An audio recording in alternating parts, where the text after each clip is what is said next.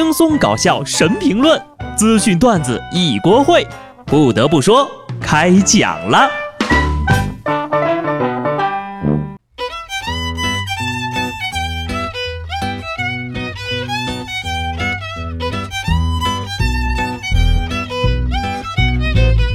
Hello，听众朋友们，大家好，这里是有趣的。不得不说，我是机智的小布。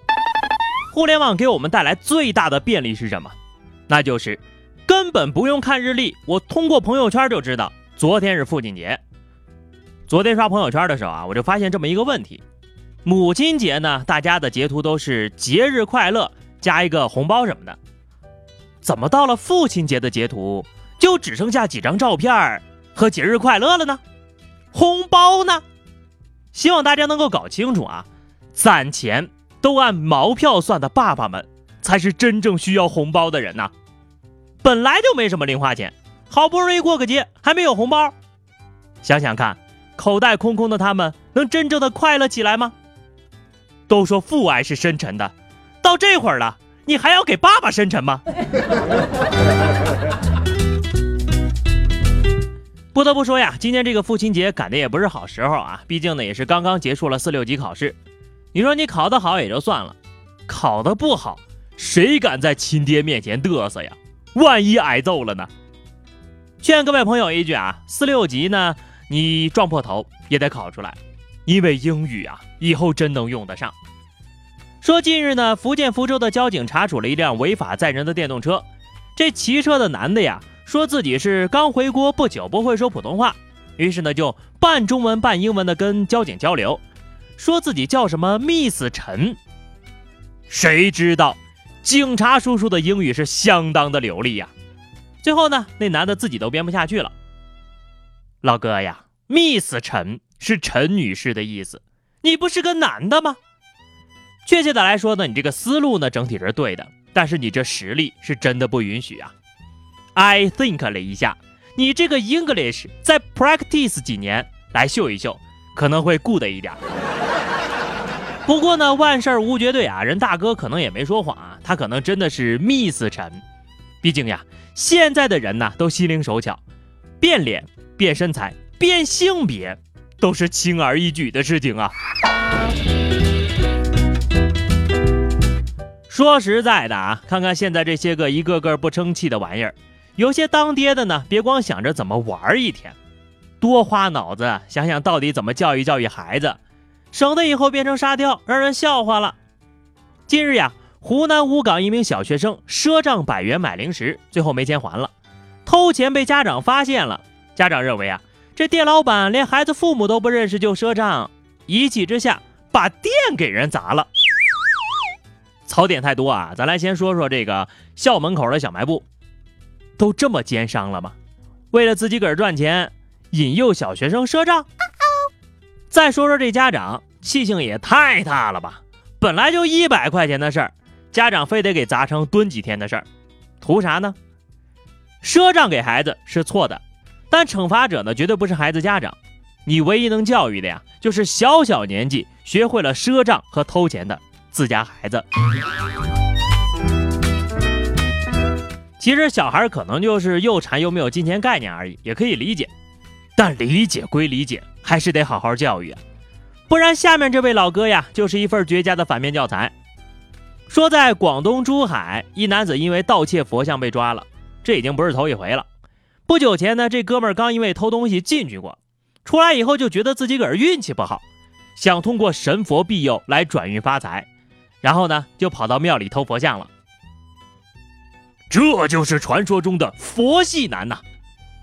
既然你这么相信，那佛祖也就不客气了，渡你一下吧。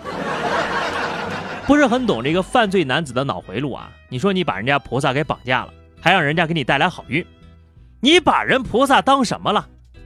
上一个这么办事的人呢，最后在五指山下被压了五百年，你自己看着办吧。经常有人说自己穷，东西太贵，买不起这个，喝不起那个。在我看来呀，这可能就是因为真的有点穷哈。别人都在晒幸福、晒车、晒房、晒吃的、晒喝的、晒玩、晒钱，我呢，晒得乌漆麻黑的。其实呢，我们身上总有一些东西啊，可能是十分的值钱的。比如呀，你可以去捐头发。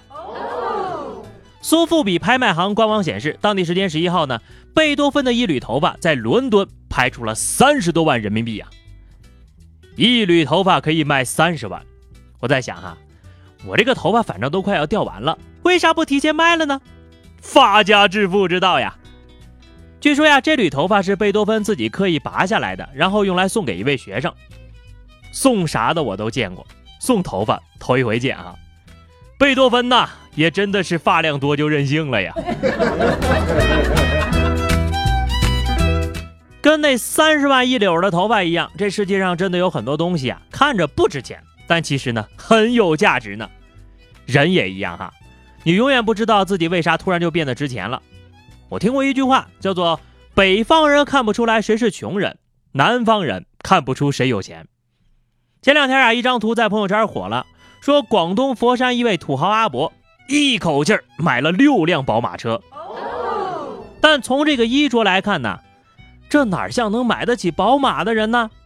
甚至有网友啊，把人装备都分析了一遍：白背心儿七块九，运动裤衩十四块九，防滑拖鞋二十，手表。二十五万九千八。据说在广东呢，人字拖是土豪标配。不是说穿人字拖都是土豪啊，但是土豪呢都必备有一双低调的人字拖。这个人字拖、五分裤、背心儿我都有，哈哈，配置一样哈。现在就差一块二十多万的表和几部好车了。大爷呀，要我说这么多车你也开不完呢？需要会讲段子的司机吗？也许呢，真正有实力的人，一般都对功名和金钱看得很淡，淡的就像佛一样。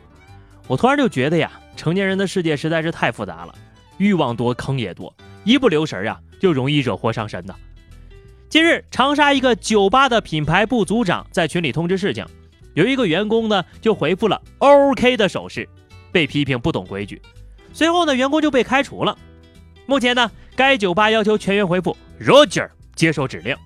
而被开除的员工表示：“我脾气好，忍住没动手。”一开始啊，我以为这哥们是在啥阶级严重的公司上班来着。结果你再一看，现在的酒吧都这么高大上了呀！要我说哈，你回复那什么 Ro Roger 啊也不行，直接回复渣或者陈复义遵旨，是吧？多高大上啊！话说回来啊，早走早好。你即使现在不走呢，以后也可能会因为左脚先进的门这种破事儿被开除的。欲加之罪，何患无辞啊！最后一条消息啊，那些涉嫌骗钱的劣质游戏开始不太好混了。日前呢，贪玩蓝月背后的公司八零后实控人正式被逮捕了。他呢，曾经是中国最年轻的富豪，如今公司的市值已经跌去了百分之八十六。